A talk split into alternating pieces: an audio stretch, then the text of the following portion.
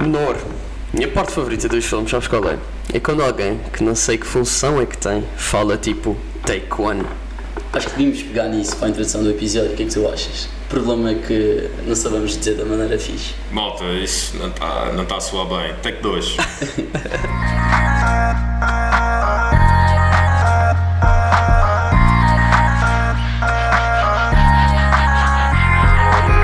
It's okay. Bem-vindos a mais um episódio do, do It's Ok. Desta vez eh, o terceiro episódio da segunda temporada. E estamos com o André Muniz Vieira. E então, André, como é que tu estás?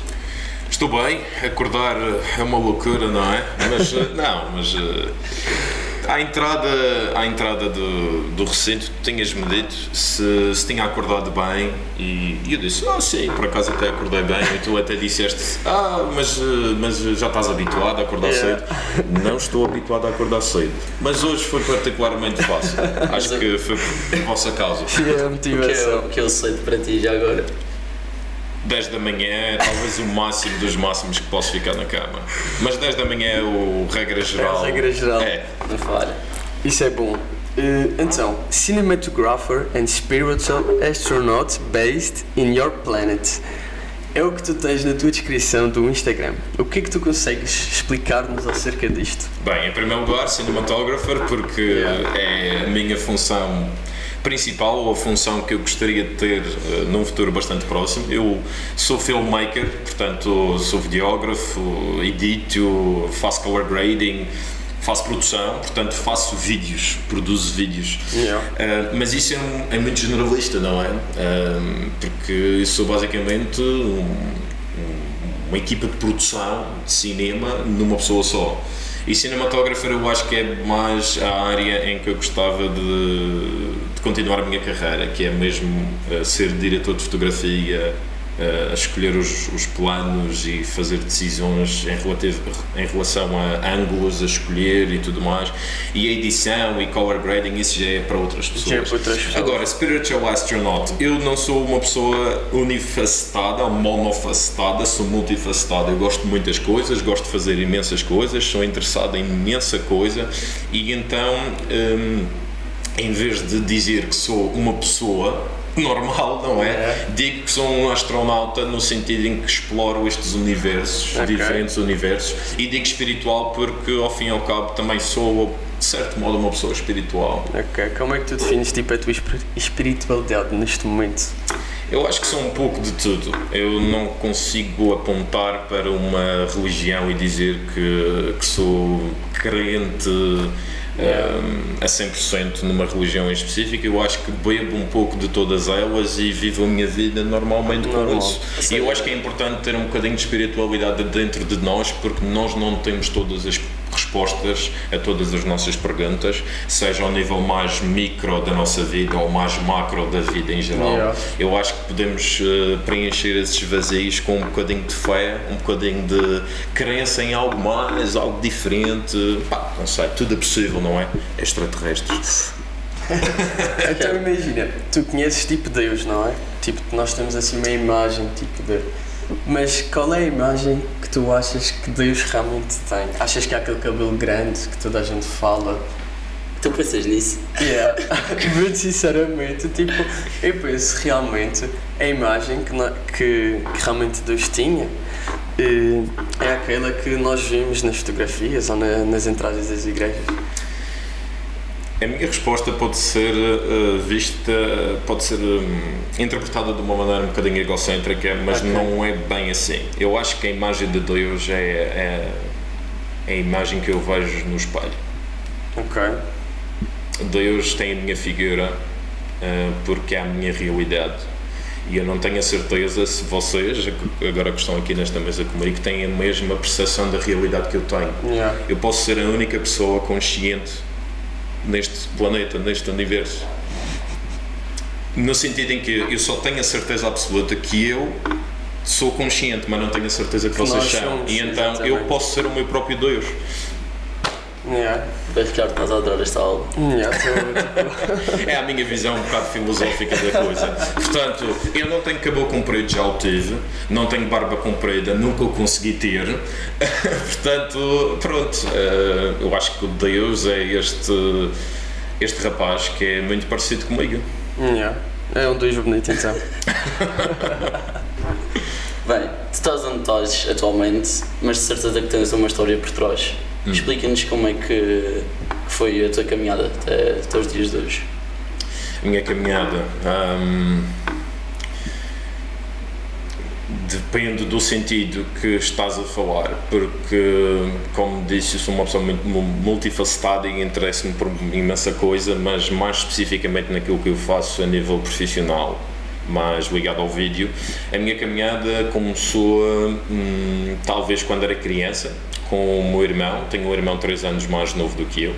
E nós tínhamos muitas brincadeiras, eh, eu e ele tínhamos muitas brincadeiras do fazer de conta. E nós fazíamos de conta que éramos personagens de uma série eh, que eram dois amigos que tinham muitas aventuras e muitas peripécias e pá, muitas confusões Era e alegrias. dos dois.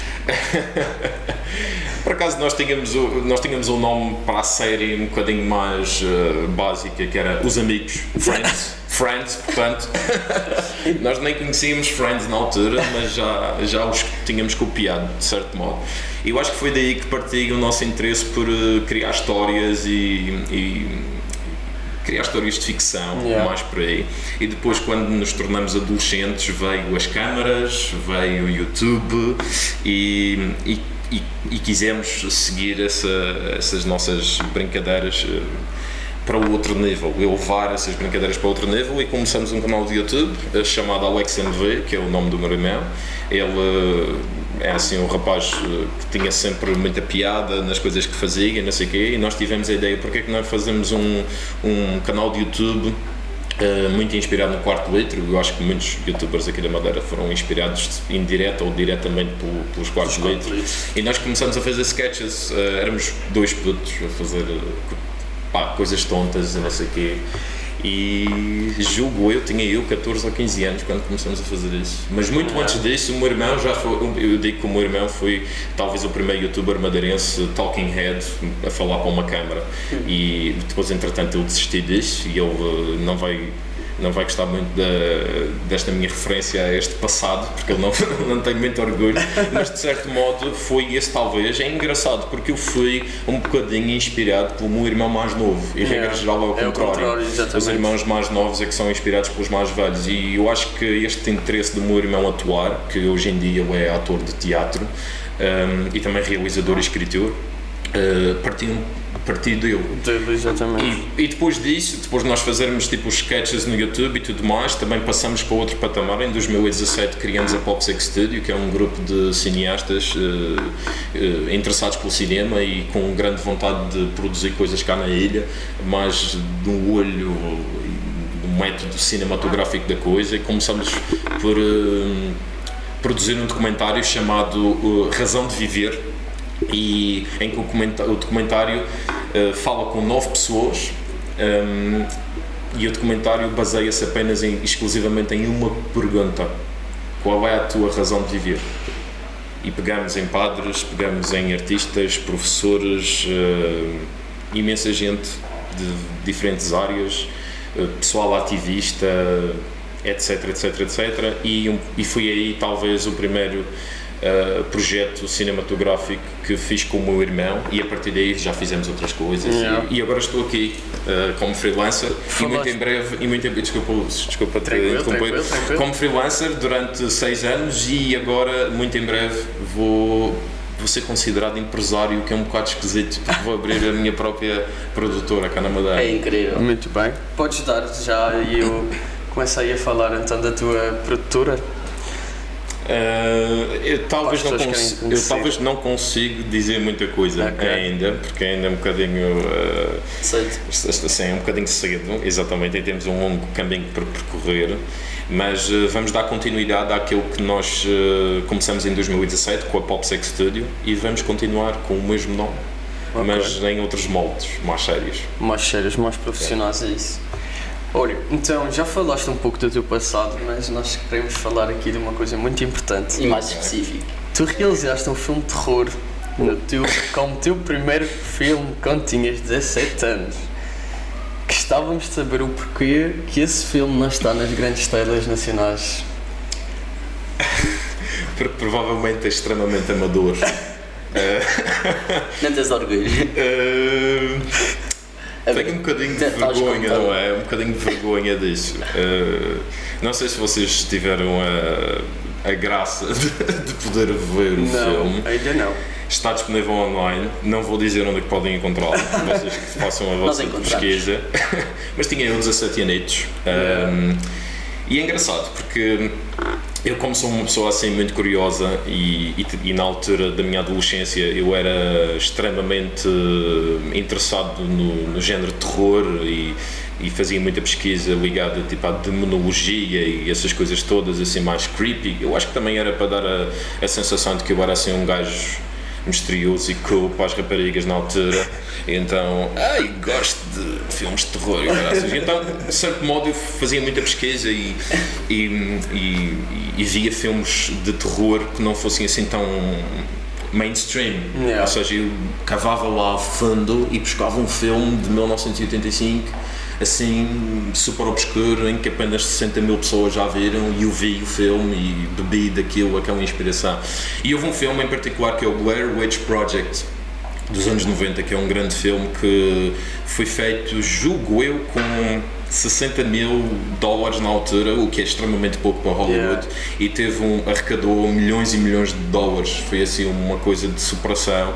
E o filme essencialmente é uma câmara normal, são um grupo de amigos que vai acampar para meio da, da, da floresta e acontecem coisas, ouvem coisas, veem coisas, Mas espera, é baseado em factos verídicos, não. Não, não. Ah. Foi um filme que foi eh, ficcionado, mas na altura, quando saiu no cinema, foi, eh, foi divulgado como se fosse algo real, porque real. a câmara era uma câmara normal, Yeah. como uma pessoa. Portanto, eles fizeram de modo que aquilo fosse visto como será que isto é real, será que isto não é Yeah. real? E quis fazer uma coisa parecida.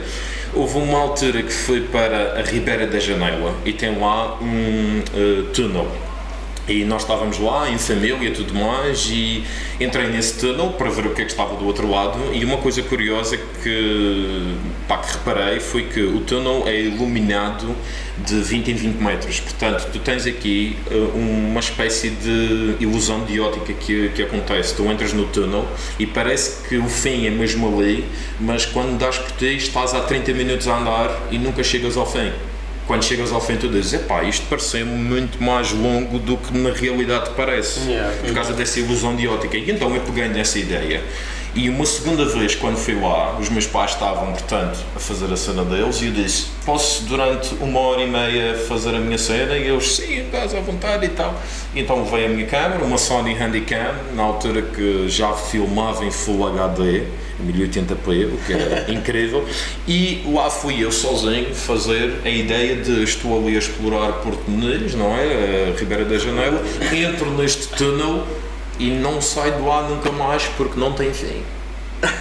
E foi esta a minha Imagina, ideia. se, se o filme que tu te referiste foi com 60 mil euros e eles fizeram bastante dinheiro, não foi? Sim. Tu estavas a pensar que se com uma câmera que tu tinhas, podias também fazer X dinheiro. Eh, eu, eu, eu acho que a minha, a minha motivação nunca foi o dinheiro para esse filme, mas visto dessa maneira até poderia ser interessante. A realidade é que o filme agora tem quase 2 mil views, passado estes anos todos, e é- há pessoas que comentam até hoje no, no, no vídeo, eh, e, e há pessoas que pensam que é real. Que aquilo aconteceu mesmo Yeah. e que aquele rapaz que eles estão a ver na, no filme morreu, facto. Isso é bom. E é curioso, pronto, fica para a a história a tua como. ideia, então passaste corretamente. Pronto, sim, apesar de que aquilo está muito mal, pessoal, mas. Como é que é a tua reação a esses comentários atualmente? Ah, pronto, olha, são pessoas que também não. Epá, sinceramente, eu acho que o filme não está nada de especial e eu acho que quem realmente acredita que aquilo é real não tem talvez um olho crítico na coisa para perceber que aquilo é tudo Yeah. feito. Mas, mas pronto.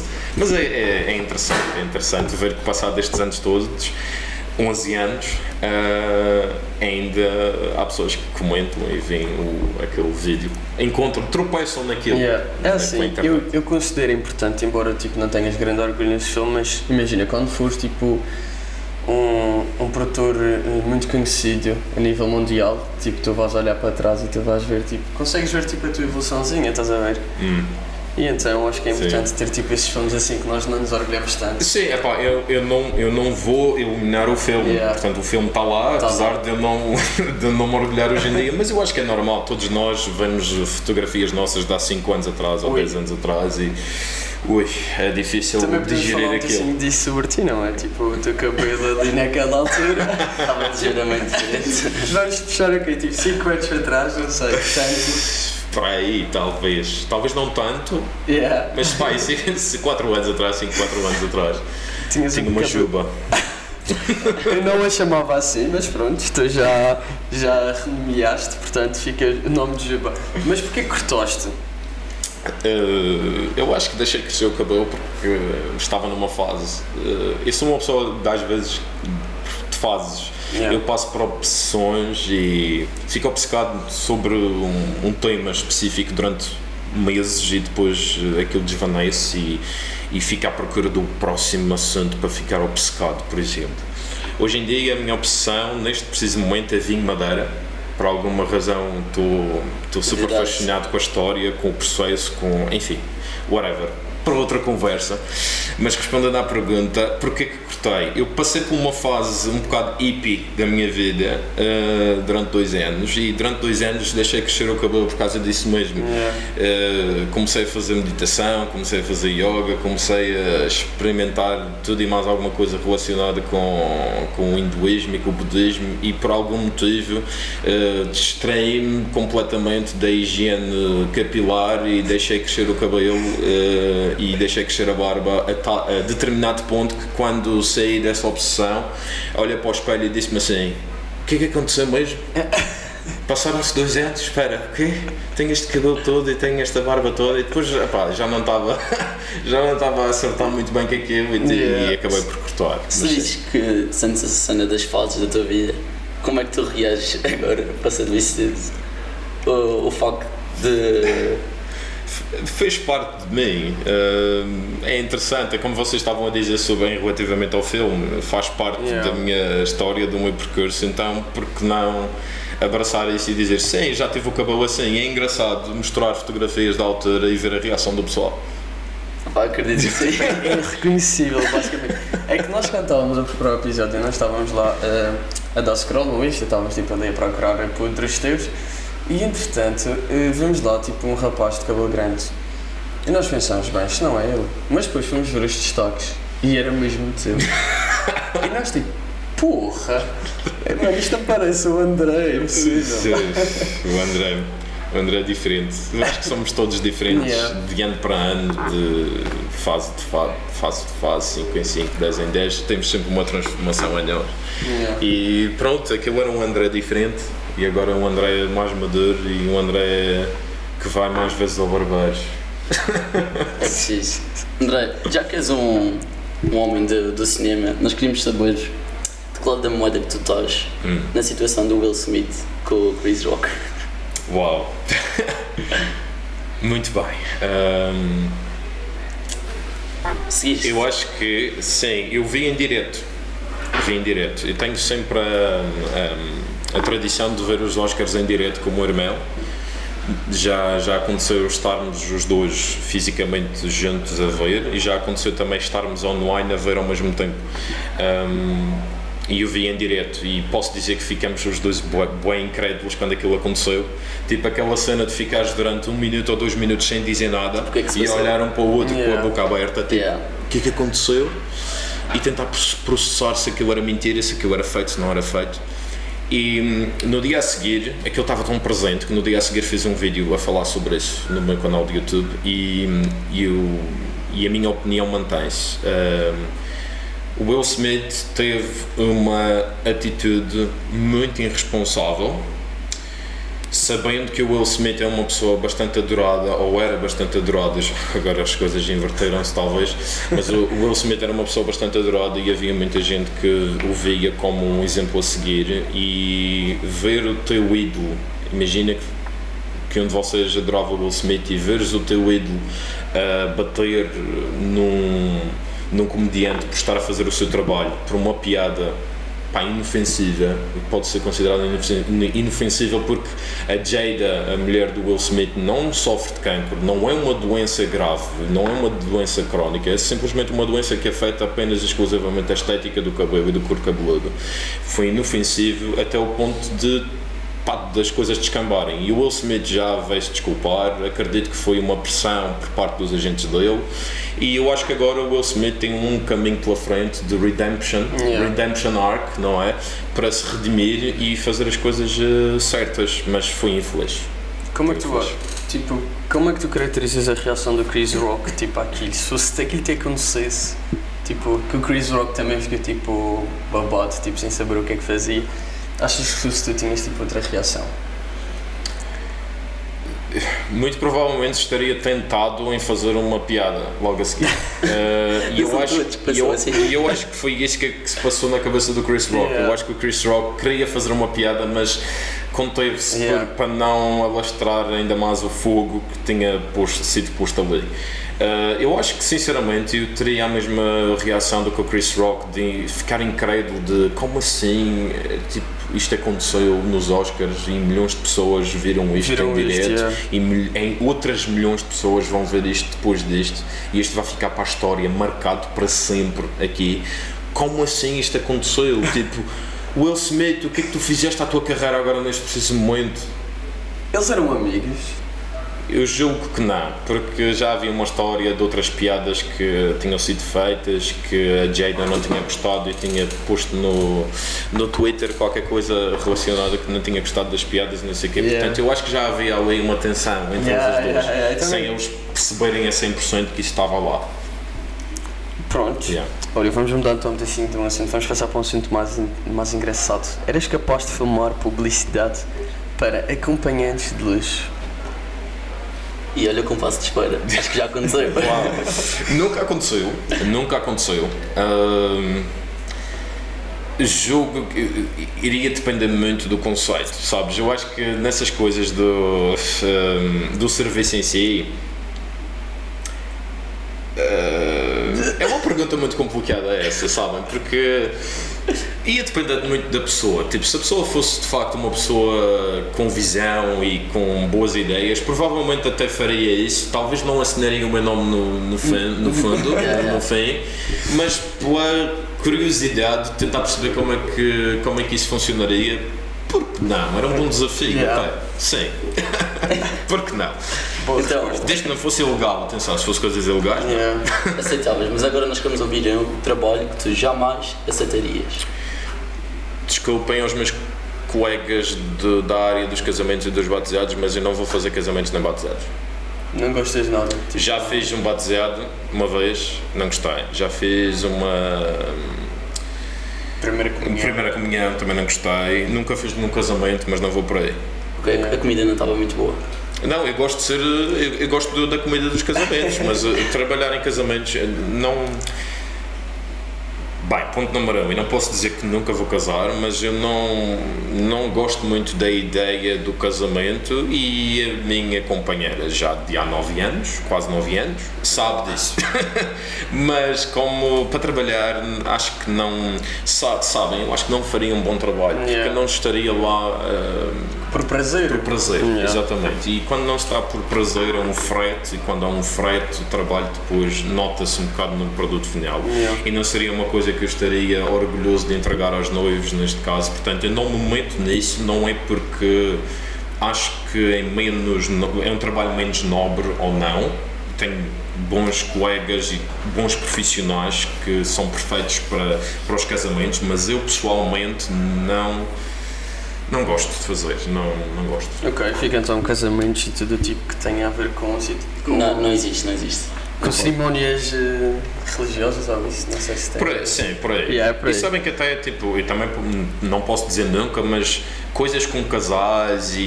e eh, pá, sessões com casais, aos Onde- beijinhos e onde não sei o pá, amor- pá, não. onde o não, amor está não. envolvido. Não, o amor pode ser. Pronto, pode ser mostrado de várias maneiras, mas eu não.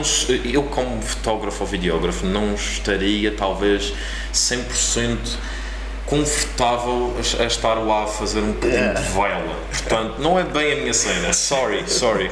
It's okay, it's okay. It's ok. Olha, então, eh, nós quando estamos a ver eh, um tipo de filme, nós eh, olhamos, e o, e, o, e o Pedro, neste caso, que não somos filmmakers, nós olhamos apenas para o produto, não é? Mas tu olhas assim para tipo o processo, como é que aquilo ficou assim ou não ficou.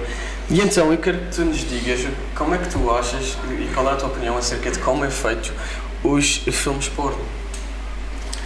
Os filmes porno. O que é que tu Ahm, achas assim, tipo, do, do filmmaker daquilo? Eu acho que existem vários estilos uh, de filme porno. Uh, existem os mais produzidos e que notas que existe ali uma produção, existem luzes, existem, existe bom som uh, captado com, pronto, com boom mic, por exemplo, existem boas câmaras, existem vários ângulos às vezes, Yeah. existem mais do que uma câmara e existem aqueles que é uma câmara no, no, no no, no canto do quarto e siga para bingo e está feito.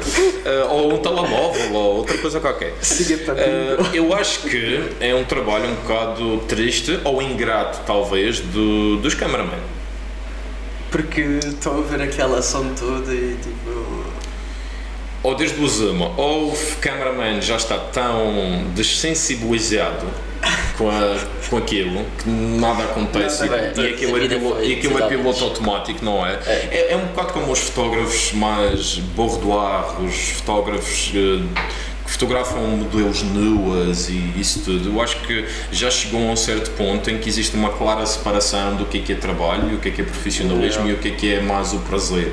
No- nos filmes porno, eu julgo que também isso acontece, mas é é muito mais difícil de chegar a esse ponto, mas eu acredito que existem cameramen que chegam a esse ponto Yeah. que é trabalho é trabalho e o resto é o resto. Mas deve ser extremamente complicado. Olha, então dando a opinião de, então, de um filmmaker sobre os filmmakers dos vídeos porno. Então, Bem, vamos passar agora para a nossa rubrica do, do podcast, que é a escolha de tudo mais que perfeito. Tudo mais que perfeito. Exato. Hum. E queremos saber quais são as 5 coisas que não consegues viver sem. Cinco coisas que não consigo viver sem. Bem, hum, eu não consigo viver sem em- sem cinemas, eh, salas de cine- cinema. Uh, pronto, ficamos por aí. Eu- Netflix é muito bom, mas salas de cinema, inclusive vou hoje, portanto, é um ritual. Todas salas, as semanas? salas não todas as semanas, mas sempre tento, todos os meses. Sempre E tento. qual é o 2 já agora? O 2 vai ser o Smile, a partida vai ser esse. Ok. O Smile, novo filme de terror. isso é terror, não é? É, o terror. Ah, consomos muito filme de terror então. Uh, consumia quando era mais adolescente, como vocês já sabem, para as raparigas ficarem assim, ui, que medo. Uh, hoje já não tanto. Hoje é, é mais difícil de encontrar um filme de terror bom. Então, Então pronto, uh, salas de cinema. uh, não consigo viver sem uh, amigos. Ok. Pá, amigos super importantes. Yeah. Também tento ao máximo ficar, estar com eles sempre que posso, todas as semanas, a sair, beber um copo, alguma coisa assim. Não consigo viver sem um, podcast. Estávamos a falar em off, porque Yeah. eu sou um grande consumidor de podcast. um, e então, yeah. Uh, Falta mais dois, certo? Já disse três. Exatamente. exato. Não consigo viver sem. Isto é muito complicado, malta. Não consigo viver sem o quê? Não consigo viver sem. Se calhar devíamos ter dito alguma coisa antes do podcast começar. Talvez, talvez, talvez. Assim mais natural. Epá, não consigo viver sem um bom colchão ortopédico. Ok. É muito importante para a postura. E finalmente não consigo viver sem Uh, sem a madeira. Epá, eu adoro, a- eu adoro madeira. Acabou Eu adoro a madeira. É, Então é vamos incrível. resumir. Primeira coisa, Salas de cinema, salas de cinema, Yes. depois podcasts, não é? Uhum. amigos, Amigos. eh, Colchão. colchão e a madeira. E a madeira, sim. Muito bem. Então está aqui feita a escolha do nosso tudo mais perfeito. E passamos então para a nossa segunda rubrica, a cadeira quente, onde começamos logo ser fotografado ou fotografar. Fotografar. Brad Pitt ou Leonardo DiCaprio. Leonardo DiCaprio. Bebedeira de vinho ou de poncha. Essa é difícil, mas vou dizer de poncha. Foi a última? Não. Uh, não. Não. Ok. Não. Fotos a preto e branco ou cores? Preto e branco. Cabelo comprido ou cabelo curto. Agora cabelo curto. Fotografar com fome ou com sede? Fotografar com fome. Viver sem poder foto- fotografar ou viver sem poder ver vídeos. Ui. Essa mais é difícil. Viver sem poder fotografar ou viver Exatamente. sem poder ver vídeos? Yeah. Bem, Consumir. eu acho que as duas coisas são muito importantes, mas eu acho que, sinceramente, eu consumo mais do que fotografo, porque eu faço mais vídeo, eu gravo mais, não fotografo Yeah. tanto. Eh, Bem, como eu sou mais do vídeo, eu vou dizer, eh, eu prefiro viver vendo vídeos. Ok, então fica-se. Prefere viver sem poder fotografar. Sim, exatamente. Exatamente. Nunca mais viajar ou nunca mais sair à noite com amigos? Lá está, eu valorizo bastante os meus amigos, mas não é preciso sair à noite para ter um bom, um bom encontro com eles. Portanto, eu vou dizer nunca mais sair à noite com os amigos. Ok. Viagem com a família e tudo pago. Ou viagem com amigos, mas sai do teu bolso. Uh, ui, ok. Um, a minha família não é muito de viajar, portanto, por acaso era fixe viajar com eles, porque como eles também não são muito de viajar, era Yeah. claro. Mas eu vou dizer viagem com amigos que nunca fiz, mas que eu pagasse, pá, se eu pudesse, eu pagava na boa. Yeah. Viagem com amigos, Yeah, mas saí tudo do meu, do meu bolso, yeah. Filme de terror ou sex tape? Uh, filme de terror. Olha, então Bem. chegamos ao final do nosso episódio de podcast com André Muniz Vieira. Eh, E queremos saber o que é que tu achaste da tua passagem por eh, o podcast. Olha, gostei bastante. Muito obrigado, malta, por me terem convidado. Uh, esta, esta entrevista já devia ter acontecido antes, Yeah. mas entretanto a vida veio a caminho e fiquei com Covid e etc. Portanto, finalmente estou aqui convosco e muito obrigado por isso. Nós é Uh, agradecemos, é muito finalmente. importante, é muito importante termos uh, este tipo de projetos aqui na Madeira. Quantos mais, melhor. Uh, mais podcasts, mais canais de YouTube, mais conteúdo online. Vamos a isso, malta. Temos que pôr a Madeira no mundo, no- uh, digitalmente falando, e Yeah. vamos a isso. E, e parabéns pelo, proje pelo projeto. Muito obrigado. Obrigado, nós. Em segundo lugar, peço que cries uma questão de cadeira quente para os nossos ouvintes. Hum, uma questão de cadeira quente para os nossos ouvintes. É um momento pô-los a pensar. É muito pô-los a pensar, ok. Ahm, filmes de ficção científica ou verídicos, baseados eh, Ok. em factos verídicos. Para mim é fácil, verídicos. É meio complicado. É meio complicado, não é? É meio complicado. Eu sou mais das ficções científicas. Yeah. Eu sou já ao contrário, não curto muito. Mas pronto, essa é a minha São opinião. escolhas. Yeah. Olha, não se esqueçam, it's ok ter uma fase EP.